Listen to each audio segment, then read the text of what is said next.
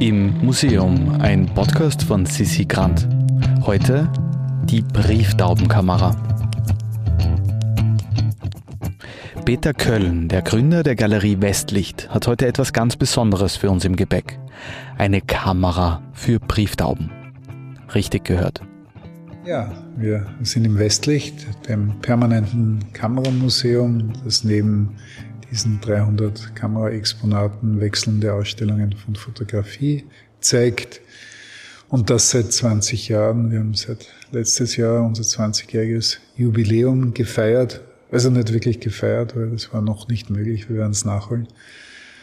Und die, das war mir auch wichtig, gerade in, in Zeiten der digitalen Fotografie und der Handyfotografie und Instagram auch ein bisschen die Geschichte der Fotografie, was die Technik betrifft, zu zeigen. Und das wird auch sehr dankbar angenommen, weil sehr viele junge Leute auch keine Ahnung haben, wie, wie sich die Fotografie, die unser Leben ja nachhaltig verändert hat, mit allen Dingen, die, die dann passiert sind über Film, Kino, Journalismus, Zeitungen und, und, und.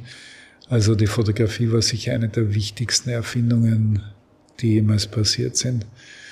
Und wir können das hier sehr, sehr schön abbilden mit eben äh, Exponaten von ganz vom Beginn von 1839 bis zum Beginn der digitalen Fotografie. Das ist eine hier eine ganz besondere und seltene Kamera, nämlich eine Taubenkamera, die im Ersten Weltkrieg von den Franzosen und den Deutschen zur Luftaufklärung benutzt wurde. Erfunden wurde die von einem Münchner Apotheker, witzigerweise, der das Patent, äh, der die Kamera patentieren hat lassen. Wir haben den ganzen Nachlass dieses Münchner Erfinders erworben.